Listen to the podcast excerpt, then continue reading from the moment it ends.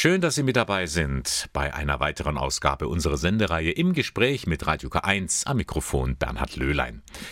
Ja, mit diesem Sprüchlein habe ich all die Jahre diese Sendung begonnen, stimmt auch für heute nur mit einem kleinen Zusatz. Das ist nämlich heute die letzte Folge dieser Reihe im Gespräch. Nach sieben Jahren fällt heute der Vorhang. Aber es geht weiter am kommenden Sonntag mit einem neuen Programm von Radio K1. Dann heißt es von 8 bis 11 Uhr immer der Sonntagmorgen. Auch mit Gesprächen, ebenso mit Beiträgen und Reportagen und viel Musik.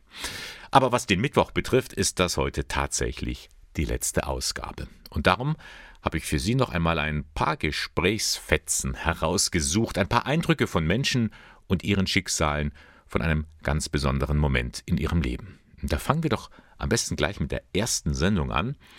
Das war der 27. November 2013, also tatsächlich fast auf den Tag genau vor sieben Jahren. Anja Revinius war damals bei mir zu Gast.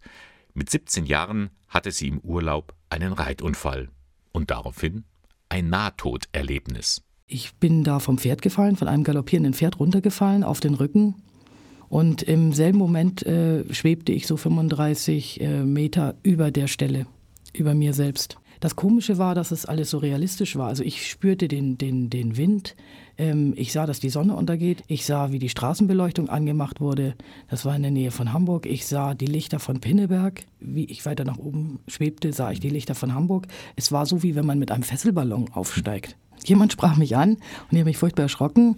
Der hat mir dann aber erklärt, dass er, mich, dass er mir jetzt hier weiterhilft. Jetzt wusste ich aber auch nicht so recht, oh, was machen wir jetzt. Ne? Dann hat er gesagt, ich zeige dir äh, nochmal dein Leben. Und dann hat er mir nochmal mein Leben gezeigt und zwar so, wie wenn ich es nochmal gelebt hätte. Jeden Tag, jede Stunde und jede Minute. Was glauben Sie, wer das war, wer Ihnen da die Antworten gegeben hat? Ich weiß es nicht. Vielleicht ein Engel? Ich, ich habe keine Ahnung. Klingt abenteuerlich. Anja Revinius hat sich dann aber entschieden, weiterzuleben. Mittlerweile hat sie ein Buch veröffentlicht, in dem auch andere von ihren Erlebnissen auf der Schwelle zum Jenseits berichten. Todsein für Anfänger, ein Handbuch für Nichtgestorbene. Anja Revinius war nicht die einzige in meiner Sendung, die von einem Nahtoderlebnis berichtet hatte. Auch Josef Atzmüller hat mir davon erzählt. Der gebürtige Österreicher wurde mit 16 Jahren offiziell für tot erklärt, infolge eines Blinddarmdurchbruchs. Vier Stunden war er sozusagen klinisch tot. Vier Stunden, die für ihn gefühlte Monate gedauert haben, denn Josef Atzmüller hat noch einmal sein Leben im Schnelldurchlauf gesehen. Es war dann für mich so, dass ich plötzlich ja, einen Film sah und ich wusste gar nicht, was das soll, dieser Film. Ich dachte noch, schade, dass er nicht schöne Farben hat, weil es war so ein bisschen bräunlich, der Film. Und ich habe aber dann schnell gemerkt, dass dieser Film eigentlich mein Leben darstellt. Wobei ich aber sagen muss, ich habe keine Erinnerung daran, dass ich irgendetwas erlebt hätte, wo ich sagen hätte können, Josef, das war super, da war klasse. Immer nur die Fehler sind gekommen. Klingt ja eher nach einem Horrorfilm, aber mit Happy End. Denn am Ende ist er, wie man aus anderen Beschreibungen ja das auch kennt, einem Licht begegnet. Und dann war ein Lichtpunkt, der war unglaublich. Das war eine Anziehungskraft gehabt für mich und so bin ich diesem Licht entgegengewandert. Und das kann man nicht mehr beschreiben. Wir haben gar keine Worte. Ja, eine unglaubliche äh, Geborgenheit, die einem da umgibt. Und das war dann letztendlich war es so, dass ich plötzlich wirklich vor dem Punkt gestanden bin, vollkommen in dieses Licht einzugehen. Dem Tod von der Schippe gesprungen ist auch Jutta Fahn aus Ingolstadt. Es geschah am Abend des 31. Mai 2014. Bis dahin ein ganz normaler Tag für sie. Am Abend liest sie noch etwas, ihr Mann geht zu Bett und Jutta Fahn entscheidet sich auch schlafen zu gehen. Eine Entscheidung, die ihr das Leben retten sollte. Was dann geschah, weiß sie nur noch aus Erzählungen ihres Mannes. Ich habe mich halt hingelegt, dann habe ich gebrummt und fand er das seltsam, dann wollte er mit mir sprechen und ich habe einfach nicht mehr reagiert und irgendwann habe ich aufgehört zum Brummen und dann hat er auch gemerkt, dass meine Atmung, dass das gar nicht mehr alles nichts mehr funktioniert. Und dann hat er angefangen, mich wieder zu beleben. Oder hat erst den Rettungsdienst angerufen, mhm. informiert, dass die kommen sollen und hat dann mit Wiederbelebungsmaßnahmen begonnen. Jutta Fahn hat das Broken Heart Syndrom. Das Herz setzt einfach aus, ohne ersichtlichen Grund. Es dauert nicht lang, dann treffen die Rettungssanitäter ein. Die Überlebenschancen sind gleich null. Kein Puls war mehr tastbar und die Pupillen waren starr. Also so weiß ich es eben aus dem Arztbericht. Viermal mussten sie mich wieder, also mit diesem Defibrillator praktisch, haben sie halt versucht, mich wiederzubeleben. Dann war wieder ein Puls da und dann bin ich praktisch raus in den Sanker. Der Oberarzt, der hat gemeint, es ist nicht normal oder nicht üblich, dass man mit Patienten, die das gehabt haben, was ich hatte, wieder so sprechen kann, wie, wie er es jetzt mit mir spricht. Jutta Fahn hat Glück. Sie fällt ins Koma, aus dem sie nach einer Woche erwacht. Und sie hat wieder ins normale Leben zurückgefunden. Sie arbeitet wieder und hat auch keine bleibenden Schäden davongetragen. Eine der vielen unglaublichen Geschichten in der Reihe Im Gespräch mit Radio K1. Wir blicken heute etwas zurück in unserer Reihe im Gespräch, denn das ist ja heute nach sieben Jahren die letzte Ausgabe. Besonders beeindruckt haben mich in den vergangenen Jahren vor allem Menschen, die kämpfen. Kämpfen für eine gute Sache, für Gerechtigkeit, für Anerkennung oder einfach mit ihrem Schicksal. Eine solche Kämpferin ist die Ingolstädterin Olivia. Wir haben ihren Namen geändert. Damals, 2016, wird sie schon seit über zehn Jahren von einem Stalker verfolgt. Angefangen hatte alles ganz harmlos. Zunächst war es eine ganz einfache Bekanntschaft, doch der Mann verliebte sich in sie und wollte mehr. Als Olivia ihn abwies, begann das ganze Drama. Er hat versucht, Aufmerksamkeit zu erwecken, indem er mir überall nachging, sei es Stadtmitte, sei es Westpark, angefleht, soll mir eine Chance geben und so weiter. Bis er dann eines Tages es geschafft hat, bei meiner Bekannten in Garage meinen Autoschlüssel zu klauen mit Wohnungsschlüssel. Da hat er dann meine Wohnung ausgeräumt und er hat mir mehrere Autos zerstört. Ein Verbrecher, dem man seine Taten nicht oder nur schwer beweisen konnte. Auch eine Gefängnisstrafe hielt ihn nicht davon ab, Olivia weiterhin zu belästigen. Der Stalker hat nicht nur ihr Leben verändert, er hat es zerstört. Psychisch emotional durch die schlaflosen Nächte war ich fix und fertig. Durch die ständigen Anrufe war ich sehr, sehr labil. Ich habe nur noch rumgeheult. Ich habe nur noch Beruhigungsmittel genommen, Beruhigungstropfen. Die Stimmung ist dahin. Du kannst nicht lachen, du kannst dich nicht freuen, du kannst mit Kind nichts machen, nichts unternehmen. Du hast auf gar nichts Freude, nichts. Du versteckst dich zu Hause die bleibt nichts anderes übrig, als wie einfach dich von der Öffentlichkeit zurückzuziehen. Aber Olivia kämpft und fühlt sich heute als Gewinnerin dieses Kampfes. Auch Karina Hofstetter ist so eine Kämpferin. Von Geburt an ist sie blind. Sie hat mir damals ist sie blind. Sie hat uns erzählt, wie sie ihren Alltag meistert. Und dann habe ich im Hörfunkstudio mitten in unserem Gespräch ein kleines Experiment gewagt. Aber hören Sie selbst. Dieses Studio ist total abgedunkelt, es ist hier nur künstliches Licht und wenn ich jetzt den Lichtschalter ausmache, ist es auch hier stockfinster. Und das möchte ich jetzt mal ausprobieren, wie das dann wird. Ich gehe zum Lichtschalter. So. Und jetzt muss ich mich wieder zum, zu meinem Platz zurückfinden, Frau Hofstetter. Es Merk ist dunkler geworden. Sie haben das gemerkt, ich, dass es jetzt das ja, Licht aus ist, ja? Ich kann hell und dunkel unterscheiden. Aha. Vor allem, wenn es ganz hell oder ganz dunkel wird. Und ja. jetzt ist es eindeutig dunkel. Also ich habe jetzt gerade meinen Kopfhörer wieder gefunden, wieder aufgesetzt, aber ich muss Ihnen ehrlich sagen, es ist zwar jetzt, sind wir so richtig auf Augenhöhe, ja, im wahrsten Sinne des Wortes, aber es ist ein beklemmendes Gefühl. Für Sie nicht? Nein, weil ich es ja nicht anders kenne. Können Sie dann manchmal verstehen, dass Menschen einfach auch manchmal hilflos Ihnen gegenüber sind, weil sie eben nicht wissen, wie das ist, wenn man nicht sehen kann? Ja, und ich kann auch verstehen, dass viele Menschen Angst davor haben, selbst zu erblinden oder auch vorblinden, weil sie sich denken, mein Gott, wenn ich die Augen zu habe, wenn ich morgens aus dem Bett kriege und die Augen noch nicht aufbringe, dann mhm. stoße ich gegen alles und es ist ganz furchtbar. Aber das ist ja ganz anders, weil ich das schon immer so mache. Meistens bin ich vorsichtiger, aber ich gehöre auch eher zu den schwungvollen Menschen und deswegen habe ich keine Angst vor blauen Flecken. Also Sie fürchten sich nicht vor der Dunkelheit, Sie finden Blindsein ist nicht schlimm? Nein.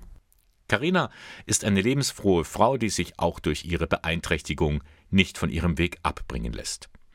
Auch Roland Karg geht seinen Weg. Als Vorsitzender der Selbsthilfegruppe Borderline in Ingolstadt hatte ich 2017 mit ihm gesprochen. Borderline ist eine Krankheit mit schweren psychischen Reaktionen bis hin zur Selbstzerstörung. Richtig ausgebrochen ist diese Krankheit bei Roland Karg am 1. November 1991 irgendwann haben mir meine Eltern, weil ich eben damals fleißig, wir haben damals einen Mordsumbau gehabt und alles, haben sie mir überredet, dass ich praktisch mit ihnen nochmal in Urlaub fahre. Aber sie haben gesagt, äh, meine Freundin soll möglichst daheim bleiben, sie möchten es noch einmal mit der Familie machen. Ich habe gesagt, okay, ich mache da mit. Und in der Zeit, wo ich in Urlaub war, ist die Frau, also meine Freundin damals, die ist am tödlich verunglückt bei auf dem Rad, also auf dem Rad zur Arbeit. Sie hat in einem Krankenhaus gearbeitet und da ist dann überfahren worden in der Früh. Dafür hat er sich selbst die Schuld gegeben, weil er nicht bei seiner Freundin dabei war. Und das Unglaubliche, bei einem Urlaub Jahre später in Spanien trifft er sie wieder, glaubt er. Ich habe dann eine spanische Kellnerin getroffen, die war bis aufs Haar genau gleich. Und das hat mich dann natürlich komplett aus der Bank geschmissen. Aber das ist, das ist einfach mein Leben so in der Richtung. Es ist losgegangen mit Depressionen, noch stärker als vorher. Ich habe mich gefühlt, weil wenn ich an beiden Beinen jeweils mindestens 200 Kilo Zementsekt hätte. Man ist nicht mehr aus dem Bett rausgekommen, ist, man ist förmlich drin gelegen, es hat sich nichts mehr, der ganze Motorik war einfach nicht mehr da. Roland Karg hat daraufhin viel durchgemacht, aber er hat auch einen Weg gefunden, der ihm in dieser Krankheit hilft, durch die Selbsthilfegruppe Borderline. Im selben Jahr 2017 hatte ich mit Margit Fackler in Riedenburg gesprochen. Deren Tochter Mirjam leidet an einer seltenen Genkrankheit, dem sogenannten Rett-Syndrom. Im Alter von zwei Jahren hat man diese Krankheit bei ihr entdeckt. Da hat sich Mirjam einfach zurückentwickelt. Das bedeutet einfach, dass ein Gen einen winzigen Defekt hat und der bewirkt, dass ein Protein in ihrem Körper nicht hergestellt werden kann. Das kann man sich nicht vorstellen, aber diese winzige Veränderung bringt ihre Gehirnentwicklung zu einem Stillstand. Ja, und deswegen geht ihre Entwicklung nicht weiter. Deswegen stagniert sie und ähm, hat sich zurückentwickelt auf dem Stand von einem drei oder vier Monate alten Kind. Im Sommer war dann diese Diagnose, genau. Ja. Das war Sommer 2016. 16. Die Genetikerin hat uns eine ganze Liste vorgelesen, was Rett-Syndrom alles bedeutet. Dass ähm, die meisten Mädchen bekommen epileptische Anfälle, die man auch nicht in jedem Fall behandeln kann. Ja? Also da sterben auch immer wieder Kinder dran. Die entwickeln äh, die meisten eine Skoliose, also eine Wirbelsäulenverkrümmung. Manche kriegen Herzrhythmusstörungen, also es sind ganz viele ähm, organische Schwierigkeiten ähm, damit verbunden. Ja, das, das kann man sich nicht vorstellen, weil man hat ja immer so dieses Kind vor Augen und denkt sich, ah, was ist denn, was steckt in dem Kind alles drin und wie wird sich ihre Stimme anhören? Wird es mehr so ein, so ein künstlerischer, kreativer Typ wie unser Eva, wie die Ältere, oder wird es mehr so die sportliche, wilde wie unser Noemi? Oder wird sie ganz anders? Ja, und dann kriegt man die gesagt, ähm, ihre Tochter wird ein Leben lang ein Pflegefall sein. Also gar nichts von dem, was man sich vorstellt, ja. Margit Fackler kämpft mit ihrer Familie und vielen Unterstützern gerade für die Forschung des Rett-Syndroms und sie gibt die Hoffnung nicht auf. Sie können sich selbst informieren im Internet auf der Seite miriamshoffnung.de. Sie hören im Gespräch mit Radio K1 heute mit der letzten Ausgabe am Mittwochabend. Wir blicken noch einmal zurück auf die ein oder andere besondere Geschichte. Und wie heißt es so schön, das Leben schreibt eben die schönsten Geschichten auch die von Elisabeth Neureuter und Walter Staffen. Mitte November 2016 haben die beiden geheiratet. Das an sich wäre schon nichts Außergewöhnliches, aber sie war damals 75, er 86 Jahre alt. Kennengelernt haben sich die beiden im Altenheim Heiliggeist Spital in Eichstätt. Und wie es so eben ist, man kommt sich näher, schätzt einander und dann hat er ihr einen Antrag gestellt. Wir sind einmal ein Stück gefahren mit dem Auto und da habe ich natürlich gesehen, dass ich fast alleine nicht mehr sein kann. Und dadurch habe ich dann gesagt, Lisa, wir zwei heiraten. Ich war total überrascht zuerst einmal, aber trotzdem habe ich sofort Ja gesagt. Beide waren schon einmal verheiratet und sind inzwischen verwitwet. Auch im hohen Alter haben die beiden noch Schmetterlinge im Bauch. Sie sind sehr verliebt. Wir lieben uns sehr.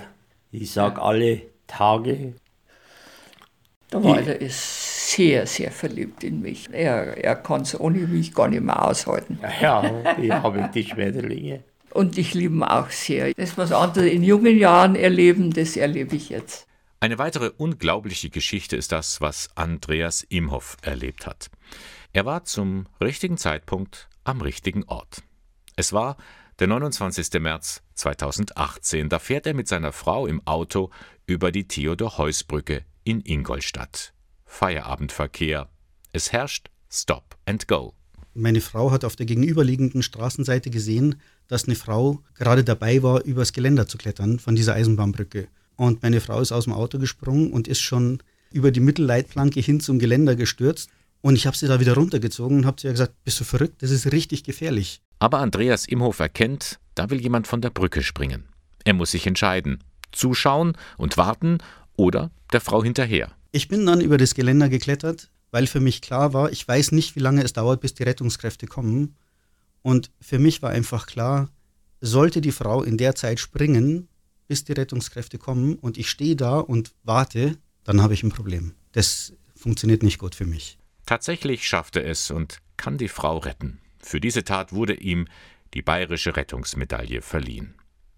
Und auch sie hat uns mit ihrem Schicksal beeindruckt. Die heute 20-jährige Eva Maria Amler aus Ingolstadt. Sie leidet seit einigen Jahren an einem chronischen Erschöpfungssyndrom.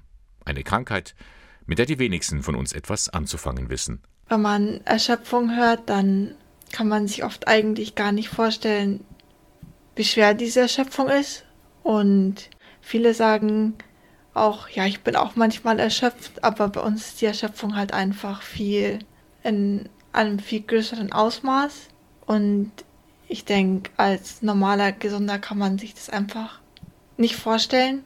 Und ich glaube, bevor ich erkrankt bin, hätte ich mir das auch nie vorstellen können. Diese Krankheit ist immer allgegenwärtig. Sie bestimmt ihr Leben, den Alltag und die Freizeit. Ich kann eigentlich das Haus alleine nicht mehr verlassen.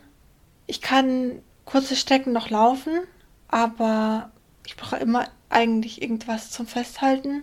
Wenn ich halt dann nach draußen gehe, dann hänge ich mich bei jemand ein, einfach die Sicherheit.